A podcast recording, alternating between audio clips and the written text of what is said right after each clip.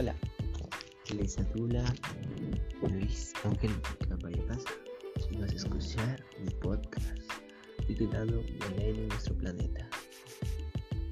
Antes de introducirte al tema, conocerás un breve resumen. La contaminación del aire representa un importante riesgo medioambiental para la salud. Mediante la disminución de los niveles de la contaminación del aire, los países pueden reducir la carga de movilidad derivada de los accidentes cerebrovasculares, al pulmón y neuropatías. En estas grandes enfermedades, el mismo también destacan gran parte de estos gases se encuentran en nuestra atmósfera, debido a que el hombre es el que lo propaga o los emite, perjudicando cada rincón de nuestra mala tierra. Dada los peligros constatados, la cuestión está en emitir menos gases tóxicos cada vez.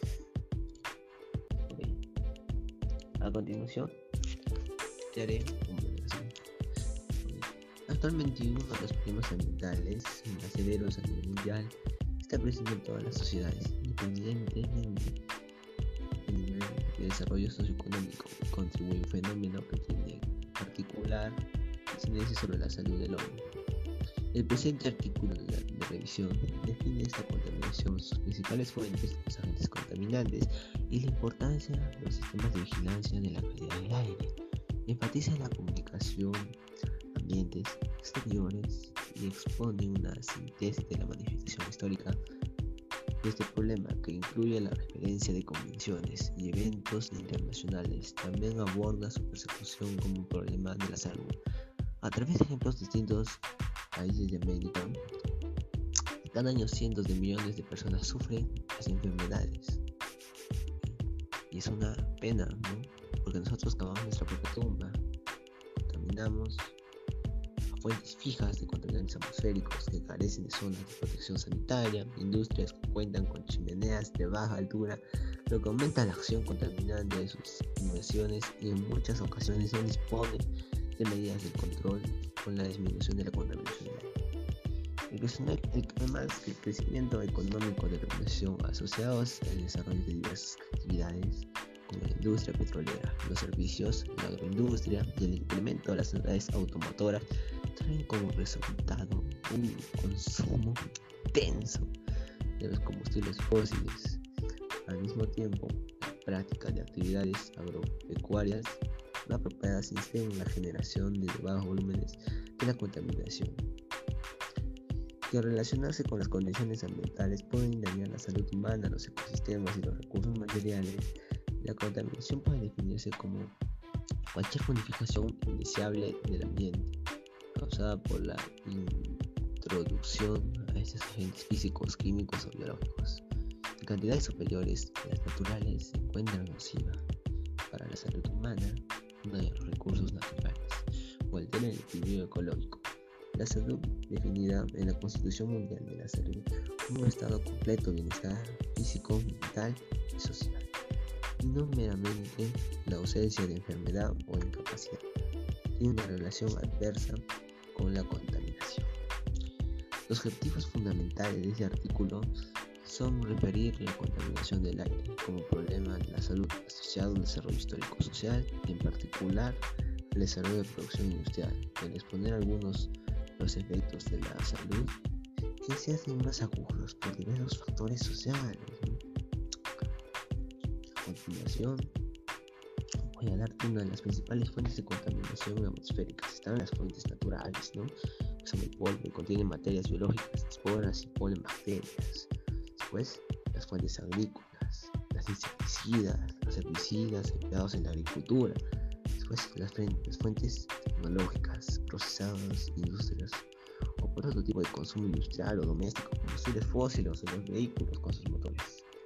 Existen factores topográficos y meteorológicos influyen en la contaminación atmosférica, entre los que se pueden citar topografía del terreno, edificaciones existentes, vientos, dirección bidireccional, lluvia, presión balométrica.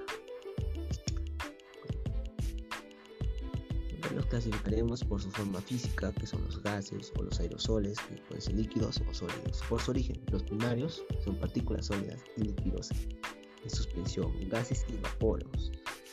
Después tenemos las secundarias que son ácido sulfúrico o sulfatos, ozono o otros contaminantes fotoquímicos. Las partículas y gases descargados a la atmósfera pueden tener un diferente comportamiento, desplazamiento en el sentido de la dirección del viento, con la difusión progresiva lateral y vertical. Además, transformación física y química de los contaminantes primarios, dando origen a otros tóxicos contaminantes secundarios, con la acción fotoquímica de la fracción ultravioleta de la luz. Más también tenemos la eliminación de la atmósfera por diversos procesos naturales que los dimos a conocer, son muchos, ¿no? La contaminación del aire. Hablemos de los puntos históricos. Algunos autores consideran el dominio del fuego por el nombre dominó el fuego se inició la contaminación del aire. Este es un proceso de la industrialización. Este fenómeno alcanzó una nueva dimensión desde el siglo XXI. En Inglaterra se presentó una aguda crisis material que dio lugar a la utilización de la hulla como combustible a pesar de las restricciones que existían en su empleo. Con anterioridad a la revolución industrial, la liberación de sustancias químicas al ambiente ocurría en pocos lugares y estas se concentraban en implementaciones o fuentes emisoras. La revolución industrial marcó un dramático y decisivo punto a cambio entre la actividad económica y el ambiente. Los requerimientos, la energía, una de la tecnología basada en el hierro, el acero, condujeron a la contaminación del aire más generalizada, así como concentraciones locales de contaminación acerca del sitio de las fábricas. Inglaterra, avanzada del cambio, fue el primer país en sufrir la contaminación industrial en los años del reinado de la reina Victoria.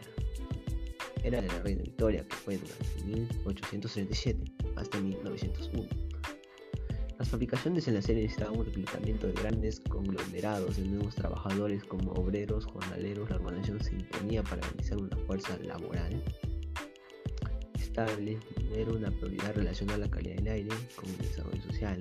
Los principales problemas de la salud eran atribuyentes a las enfermedades transmisibles.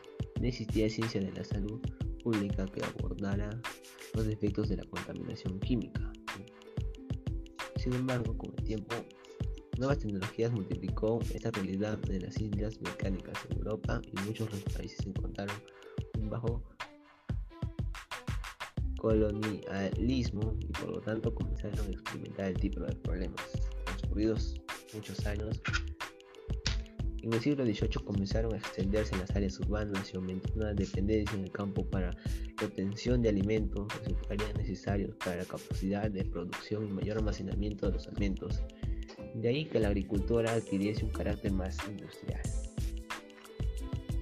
El desarrollo industrial aceleró la emisión de la atmósfera que grandes cantidades de sustancias gaseosas y partículas procedentes de la producción y el uso de los combustibles para obtener energía y la transportación fue así que en los primeros años del siglo XIX la contaminación atmosférica causada por la industria se identificara como un problema ocasionado fundamentalmente por los requerimientos de la energía. En diciembre del año 1952, Londres fue invadida por una niebla asociada a un régimen anticiclónico y en inversión térmica. Como resultado de las bajas temperaturas, los calefactores estuvieron fusionando las condiciones meteorológicas hicieron que la nube de humo persistiera sobre la ciudad durante varios días. Se produjeron 2.851 muertes, más de las previas en solo 9 días se reportaron 1.225 fallecimientos. A la semana siguiente, en 1956, la niebla que movió la ciudad durante 18 horas causó más de 1.000 muertes más de las previstas. Además de ejemplo, donde se conjugaron factores naturales y el desarrollo social, se registraron similares sucesos de la contaminación originada por accidentes industriales. Entre ellos se destaca el ocurrido en Bhopal, en la India, en 1984. El deterioro continuo en la calidad del aire condujo a la celebración de diversas convenciones internacionales de la fecha temprano. En 1889 se convocó la Convención Internacional para la Prohibición de Armas Químicas. No obstante, durante la Guerra Mundial, en abril de 1915, el mando alemán utilizó por primera vez la historia un gas de combate, el cloro elemental, la cual sus propias tropas también fueron víctimas. Ese episodio desencadenó una intensa guerra química en el mundo.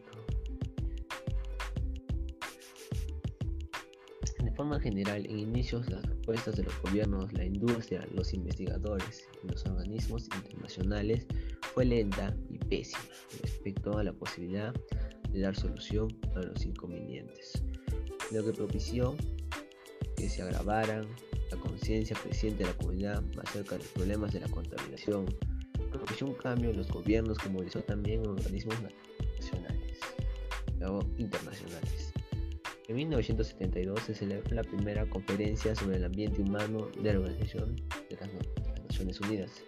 Es Estocolmo, donde en conjunto de los movimientos públicos se a muchos gobiernos a desarrollar la legislación necesaria para eliminar las emisiones de contaminantes químicos tóxicos al ambiente, así como en la introducción de nuevas tecnologías políticas con ese fin. Como resultado de las dichas acciones, en algunos países desarrollados se redujeron los problemas de la contaminación industrial. Las investigaciones científicas han demostrado que los compuestos químicos denominados clorofuro de carbonos, en su, símbolo sería CFC, utilizados fundamentalmente como gases refrigerantes o halógenos, utilizados en extinción de incendios, liberan cloro al interactuar con la reacción ultravioleta, el cual reacciona con el ozono y la transforma en oxígeno. En marzo de 1985 se aprobó el convenio de Viena para la protección de la capa de ozono, auspiciado por las Naciones Unidas que adoptó medidas para proteger la salud y el ambiente de los efectos que provocaría agotamiento en el ozono estratosférico, donde 49 países acordaron proteger la capa de ozono en Cuba. Se creó la Oficina Nacional encargada de controlar el uso de las CFC empresas y organismos. el desarrollo de las cumbres mundiales sobre el medio ambiente y desarrollo de Río Janeiro en 1992 y Johannesburgo en 2002 han evidenciado la necesidad de mejorar la calidad del aire y alcanzar un desarrollo social donde prevalezca la equidad. La Organización Meteorológica Mundial, OMM, y el Programa de las Naciones Unidas para el Medio Ambiente, la PNU, evitaron en 1985 a científicos de 29 países de Austria para analizar el calentamiento de la atmósfera y se creó un comité técnico para estudiar este fenómeno en 1990. La Asamblea General de las Naciones Unidas creó el Comité Intergubernamental de la Negociación para la Convención Marco sobre el Cambio Climático, CIN o CMCC, el CIN, con representaciones más de 150 países, celebrado periodos de sesiones entre 1990 y 1992 y el 9 de mayo de 1902 se adoptó el texto de la convención situado por algunos países de América. Para afectar el problema de la contaminación del aire, hará referencia a tres países continentes, México, Cuba y Estados Unidos. A pesar de la contaminación atmosférica, constituye un hecho cotidiano en la zona metropolitana de la Ciudad de México. La circunstancia de vivir bajo el cielo turbio es un fenómeno relativamente reciente para más de más importante de la historia. El deterioro del aire de la ciudad se ubica en los últimos 40 años como resultado del desarrollo, la agudización de múltiples desequilibrios de carácter económico, urbano, energético, social y ambiental. Entre ellos se destaca rápido crecimiento de la población, que se ha provocado una expansión urbana sin precedentes. Los problemas de la calidad del aire han provocado la reacción de la opinión pública y fuertes demandas sociales responder a ellas significa enfrentarse uno o más grandes retos de la urbe, de las, las dimensiones y complejidades extremas que se han ganado la atención mundial de los problemas ambientales, especialmente de la contaminación atmosférica. Las altas chimeneas de las industrias no reducen la cantidad de contaminantes, simplemente los emiten a mayor altura y reducen así su concentración. Los contaminantes pueden ser transportados a una gran distancia y producir efectos diversos en áreas muy alejadas del lugar donde tuvo lugar la emisión. El pH o acidez relativa de muchos lagos de agua dulce de la región norteamericana se ha alterado hasta el punto que ha disminuido poblaciones enteras de peces las emisiones de dióxido de azufre y la subsiguiente formación de ácido sulfúrico. Puede ser responsables del ataque sufrido por las calizas y el mármol y grandes distancias. Desde las finales de la, de la, década de 1940, el creciente consumo de carbón y el petróleo ha llevado a la concentración cada vez de, mayores, de mayor concentración de dióxido de carbono. El efecto invernadero resultante que permite la entrada de energía solar, pero produce la remisión de rayos infrarrojos del espacio, del espacio exterior, genera la tendencia de calentamiento que afecta al clima global y podría llevar al deshielo y parcial de los casquetes polares. Este concebible y un argumento que de la cubierta nubosa o la absorción del dióxido de carbono los océanos pudiera poner freno al, al efecto invernadero. Antes de que llegara a la frase del deshielo polar, no obstante, los informes publicados en los Estados Unidos en 1980 indican que el efecto invernadero es un hecho y que las naciones del mundo deberían tomar medidas inmediatamente para ponerle una solución que sea efectiva. Los estudios epidemiológicos demuestran que la exposición a diferentes contaminantes ambientales, incluso a los niveles por debajo de las normas internacionales, se asocian con un incremento en la incidencia de asma, severidad en el deterioro de la función así como mayor gravedad de la presentación de enfermedades respiratorias en niños y adolescentes. La relación entre exposición material, particulado o humo, es en particular M10, y los efectos adversos a la salud, que se han documentado en diferentes estudios, aunque solo algunos han calculado el impacto del humo sobre la salud de los niños con crisis aguda en el asma bronquial, entre los principales contaminantes con la capacidad de afectar nuestra salud en los individuos están los que provienen de las emisoras primarias o transformaciones atmosféricas. Los vehículos, los automóviles, son la fuente más importante de algunos de los contaminantes, en particular el monóxido de carbono. Óxidos de nitrógeno, hidrocarburos quemados, ozono y oxidantes fotoquímicos. Plomo y menor proporción de partículas suspendidas totales de dióxido de azufre y compuestos orgánicos volátiles.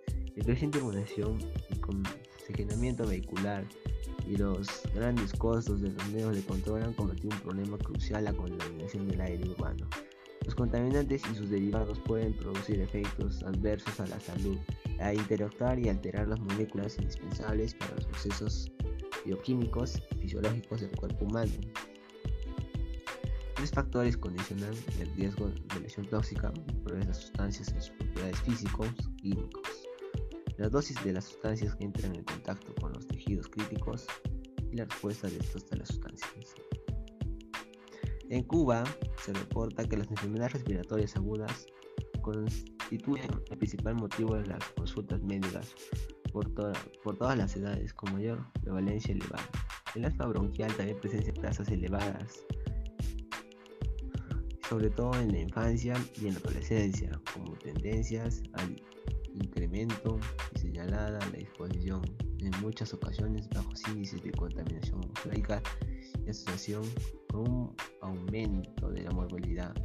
Estos resultados sirvieron de fundamento al proyecto internacional de evaluación de la prevalencia del asma y enfermedades alérgicas en la infancia.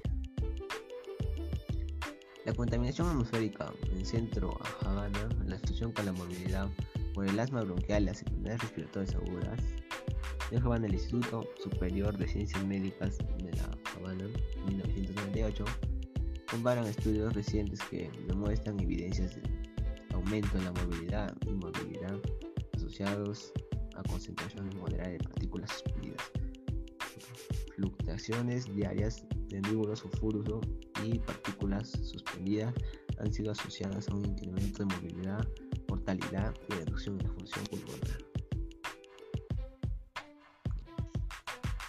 Vamos ahora efectos de la contaminación atmosférica.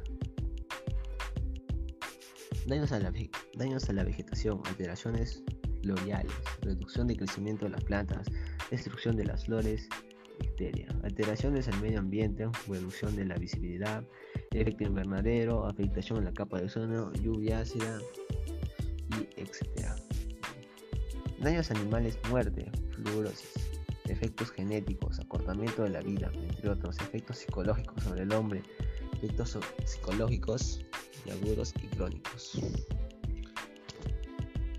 Las principales percusiones económicas de la percusión del aire, pérdidas por efectos directos o indirectos de la salud humana y el ganado de las plantas, pérdida por la corrosión de materiales y de sus revestimientos de protección, pérdidas por gastos de mantenimiento, clasificaciones y la depreciación de objetos, mercaderías expuestos, gastos indirectos por la población de medidas técnicas para suprimir o reducir el humo y las emisiones de las fábricas. Gastos relacionados con la acción administrativa de la lucha contra la contaminación, el costo de investigaciones destinadas a la lucha de la contaminación. Pues como vieron, estos son los efectos que tiene la contaminación del aire Um, integración del sistema de vigilancia en la calidad del aire red de estaciones de muestreo, laboratorios para determinación los coloniales, sistema de clasificación, análisis, archivo y la información de las recomendaciones dadas.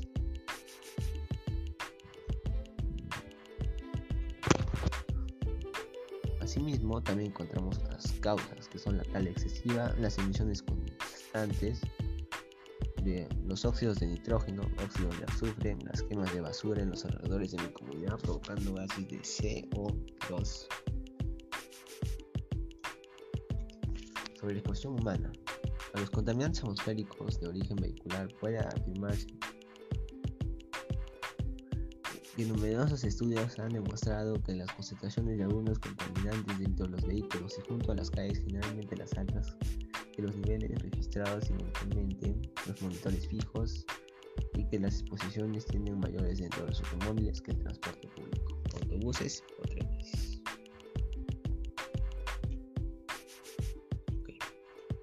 Para ello propondremos soluciones ante esto. Yo te daré una de mis propuestas para dar soluciones a este riesgo que está dando. Yo recomendaría entrar a una página web muy recomendable, también subió, reducir mi huella de carbono y entrar un promedio. Hace mucho mi huella de carbono estaba en 10 y ahora la reducí a 6. Pero me falta mucho más para entrar al promedio. Otra, otra propuesta que yo elaboré fue elaborar una escala en mi familia donde, donde dar el fin de reducir nuestra huella de carbono y, y nuestras emisiones de carbono. Con todo mencionado, estoy seguro que ahora tendrás tu sumo cuidado a desechar una basurita o quemar algún algo necesario o si alguna vez lo hiciste sin tener conciencia, ahora la tendrás gracias a nuestras recomendaciones. Finalmente te invito a que tomen en cuenta nuestras recomendaciones planteadas, pues es para beneficiar a todos. Yo no lo hago por mí ni mucho menos, ni mucho menos por hacerte daño. Son recomendaciones. Gracias por permitirme llegar a ti y nos encontramos en un futuro no muy lejano. Recuerda, el mundo depende del aire y el aire depende del mundo.